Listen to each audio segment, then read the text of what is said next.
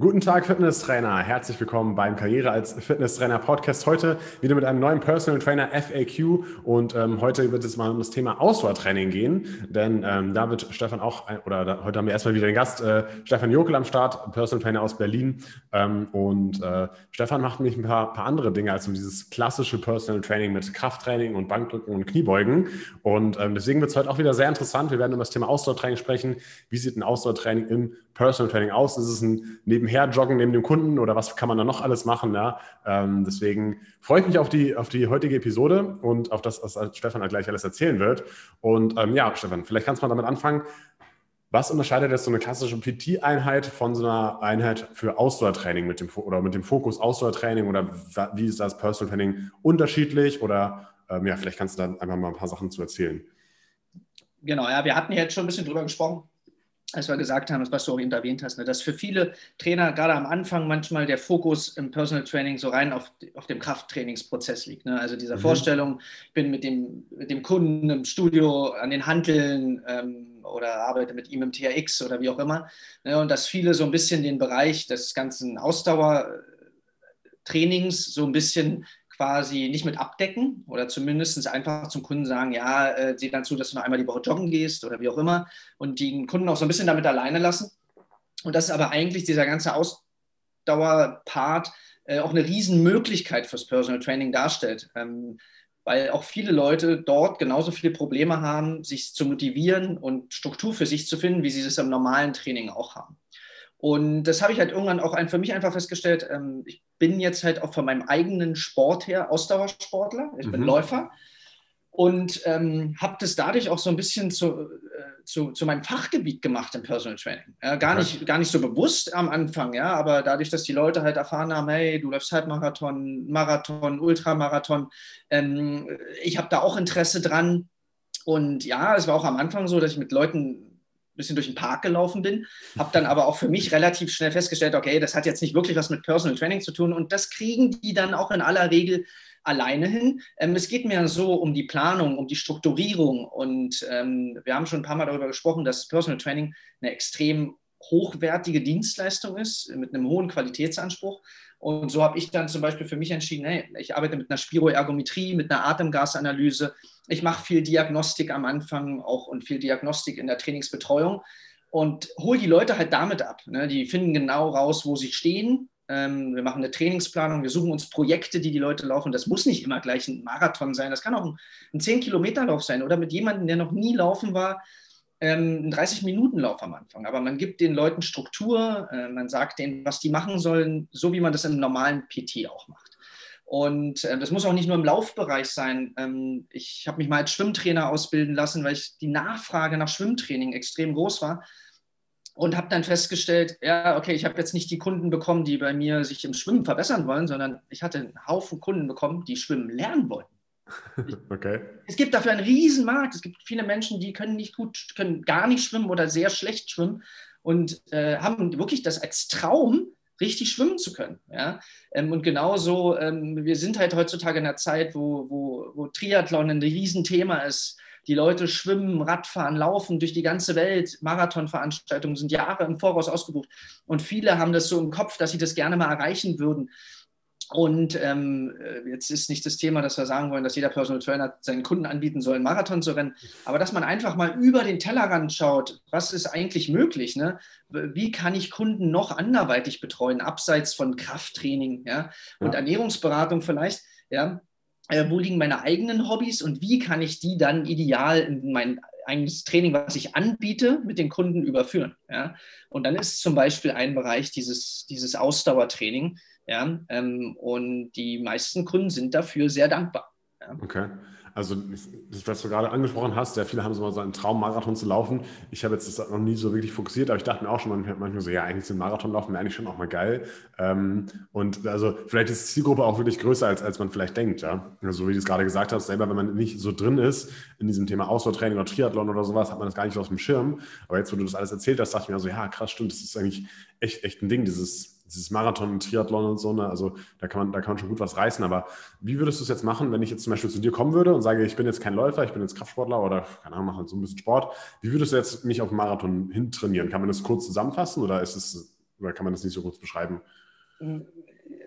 Ja, also kurz ist ja, man kann schon, wenn, wenn jetzt, wie man, also was ich erstmal noch vorneweg kurz sagen wollte, ist natürlich mhm. so, dass jetzt nicht, wenn du jetzt selber als Trainer überhaupt kein Interesse, gar keine Affinität zum Lauftraining hast und das überhaupt nicht dein Thema ist, dann brauchst du natürlich auch nicht versuchen, das im PT äh, ja. jemandem anzubieten, weil das ist nicht authentisch und das wird auch nicht funktionieren. Ähm, es ging erstmal nur im Schwerpunkt darum zu sagen, dass man einfach guckt, ähm, wo liegen denn eigentlich zum Beispiel auch einfach meine Interessen abseits von dem Training, was ich vielleicht normal anbiete und was kann ich dadurch als Produkt fürs Personal Training anbieten. Ja? Mhm. Dass das Interesse vieler Leute einfach unfassbar ist in diesem Bereich. Ähm, das zum Beispiel, wir hatten auch schon mal darüber gesprochen, ich bin hochbegeisterter Skifahrer und ähm, arbeite mit Leuten zusammen, nur in der Hinblick des Skifahrens. Die machen bei mir Skivorbereitung, bereiten die Skisaison bei mir vor und dann fahre ich mit denen auch zum Beispiel zum Skifahren oder zum Skitouring oder wie auch immer. Ja? Ich habe einfach meine eigenen Hobbys in meine Dienstleistung projiziert und die Leute sind begeistert davon und nehmen das gerne an, weil die Leute was erleben wollen. Ja? ja um jetzt aber zurückzukommen auf deine Frage, ähm, natürlich kann man den Leuten aber auch ähm, hinsichtlich der Marathonvorbereitung helfen. Und wenn jemand kommt und sagt, du, ich möchte mal gerne einen Marathon laufen, und ähm, dann hängt das natürlich ein bisschen davon ab, wo der kommt, von wo der kommt. Wenn man jetzt sagt, jemand hat noch nie Ausdauertraining gemacht oder geht nie joggen, nie laufen und will einen Marathon rennen, dann ist die Vorbereitung ungefähr ein Jahr. Ja. Mhm. Ähm, okay. Und ähm, dann kann man das natürlich für denjenigen strukturieren, ähm, Trainingspläne schreiben, ähm, das Ganze kombinieren mit einem Krafttraining zum Beispiel. Ich habe viele Leute, die bei mir in der Marathonvorbereitung sind ähm, und ich kümmere mich zum einen um die Trainingsplanung dafür, aber sie kommen abseits davon zu mir zum Training, um sich muskulär ähm, und vom, vom Krafttraining her natürlich auch darauf vorzubereiten und nehmen das dann zusätzlich bei mir in Anspruch. Ja, und dann ja. kombiniere ich das. Sie kommen eigentlich zu mir, um Ausdauertraining, einen Ausdauertrainingsplan zu bekommen. Und ich, in Anführungsstrichen, verkaufe ihnen aber das Krafttraining parallel dazu, weil ich sage, es ist genauso wichtig, Athletiktraining, Krafttraining zu machen, ähm, genauso wichtig wie das Lauftraining oder die eigentliche Laufvorbereitung für so einen Wettkampf. Ja, ja, und dann, ich meine, das Laufen gehen, was du vorhin auch schon angesprochen hast, das könnt ihr also klassisches Laufen gehen können sie auch selber, ne? Ähm, und das Krafttraining machst du halt nur mit denen oder Kraftausdauertraining oder irgendwie sowas. Aber gibt es ja. trotzdem so eine, so eine Ausdauertrainingseinheit? Also ist, ist das auch was anderes, außer nur jetzt nur zu joggen als zur Vorbereitung auf einen Marathon? Oder sind es auch HIT-Einheiten oder, oder gibt es irgendwas Spezielles oder sowas? Oder? Also wenn man jetzt sich auf einen Marathon vorbereitet, ist das Wichtigste, was man machen kann, laufen gehen. Das ist ja. immer einfach so. Ja? Ähm, aber Ausdauertraining kann natürlich ganz unterschiedlich aussehen. Ja? Auch wenn man jetzt zum Beispiel in einem Studio arbeitet, kann man ja mit Leuten ganz gezielten Ausdauertraining machen. Ne? Man muss nicht jeden Laufen schicken. Ne? Und dann ist das genau das, was du ansprichst, dass man sagt, okay, ich kann ja auch einfach mal eine ganze PT-Einheit nur ein Ausdauertrainingsprogramm zusammenstellen. Ob das jetzt ein HIT-Training ist oder ein Zirkel oder wie auch immer wo wir Intervalle mit den Kunden machen. Ja, ich habe das auch zum Beispiel ganz oft, dass wenn ich Kunden habe in einer normalen PT-Stunde, ich sage jetzt mal wieder klassisch Krafttraining, mhm. und ich weiß aber, ich möchte mit denen auch einen gewissen Ausdaueranteil haben. Ja, weil die zum Beispiel das Ziel abnehmen haben oder weil sie ihre Ausdauer verbessern wollen, dann schiebe ich zwischendrin immer Belastungsspitzen ein. Ne, zwischen den Krafttrainingssätzen sage ich, okay, und jetzt geht es mal aufs Ruderergometer oder es wird mal Springseilspringen gemacht oder du machst einfach nur Jumping Jacks oder wie auch immer. Und ich bringe immer mal wieder zwischendrin Belastungsspitzen mit rein, ja, und habe natürlich dadurch auch, fördere ich natürlich auch die Leistungsfähigkeit ähm, und die Ausdauerleistungsfähigkeit des Herz-Kreislauf-Systems. Ja? Ja, ja. Und habe natürlich da immer Möglichkeiten, das auch so mit einfließen zu lassen. Mhm.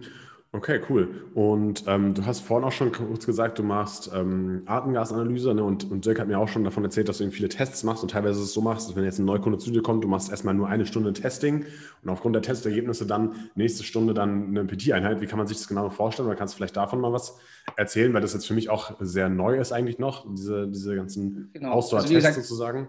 Also es ist ja eh immer ein generelles Thema beim PT, also zumindest ist das immer viel diskutiert, wenn mhm. die Kunden auf einen zukommen und man hat diesen berühmten Ersttermin. A, was findet in diesem Ersttermin statt und sollte der Kunde den bezahlen oder stellt man den ähm, kostenfrei zur Verfügung? Und bei mir ist einfach so, ich habe irgendwann für mich festgestellt, und das hat auch natürlich irgendwas mit ausreichend Selbstvertrauen irgendwann zu tun, ähm, ich will die Kunden einfach begeistern. Ich habe gelernt, die Kunden zu begeistern ist, wenn die das erst, die kommen die erste Stunde zu dir und ähm, ich mache dann erstmal eine ganz außerführliche Anamnese mit denen. und mhm. gucke erstmal, wo sind die eigentlich, wo stehen die? Erstmal mit ihnen sprechen. Was wollen die überhaupt? Warum mhm. sind die bei dir? Was war der Schritt, dass sie auf dich zugekommen sind? Ja, wo liegen Probleme? Dann wirklich, das natürlich hängt auch ein bisschen mit der Ausbildung ähm, zusammen, die jeder mitbringt. Ich mache dann wirklich eine Anamnese, gucke mir Körperstatik an, vermesse denjenigen erstmal komplett, damit er auch erstmal ein Gefühl dafür bekommt, okay, äh, den interessiert wirklich auch das Ganze drumherum. Ich finde immer, es macht nicht wahnsinnig viel Sinn, einen neuen Kunden zu bekommen und den in der ersten Stunde total zu zerlegen. Ja. ja ähm, äh, das ist, äh, ist immer schwierig. Ja? Und dann mache ich halt, wie gesagt, eine Stunde Anamnese. In der nächsten Stunde mache ich mal eine komplette PT-Stunde, so wie die bei mir abläuft, mit allem, was dazugehört. Und sage zum Beispiel bei mir, diese ersten zwei Stunden hat derjenige, kriegt er von mir quasi kostenfrei. Ja? Mhm. Äh, er muss mich kennenlernen, ich soll ihn kennenlernen. Ähm, und wenn man das dann gut verpackt, ist es so, dass man sich auch keine Gedanken darum machen muss, ob derjenige abschließt oder nicht. Eher im Gegenteil. Es wirkt so professionell, ähm, dass die meisten sagen, okay, das ist einfach so cool, so geil, äh, ich gehe auf jeden Fall ins PT. Und wenn jemand dann sich entschließt, zweimal die Woche ins PT zu kommen, dann ist es auch egal, dass man am Anfang zwei Stunden in Anführungsstrichen kostenfrei zur Verfügung gestellt hat. Ja, okay. Und das diese, ist immer, ich finde es immer schwierig. Ja, nee, bitte.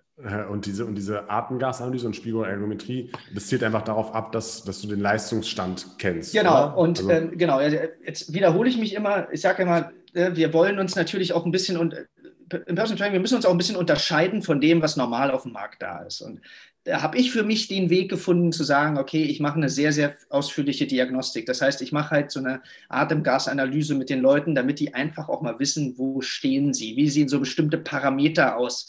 Äh, man kann auch mit dieser Spiroergometrie eine Ruheumsatzmessung machen. Das heißt, dass die Leute, Thema Ernährung spielt ja immer auch eine große Rolle und dann mhm. wird immer viel von Ruheumsatz und Leistungsumsatz gesprochen und äh, damit hatte ich zum Beispiel auch die Möglichkeit, diesen Ruheumsatz mal ganz genau zu bestimmen. Ne? Für dich, wie sieht der für dich aus und nicht Pi mal Daumen. Für Männer zweieinhalbtausend Kalorien und für Frauen 2000 Kalorien oder Zahlen, die man nachlesen kann. Das ist natürlich, kann man mit diesen Zahlen arbeiten. Das will ich jetzt auch gar nicht irgendwie äh, irgendwo hinwegschieben.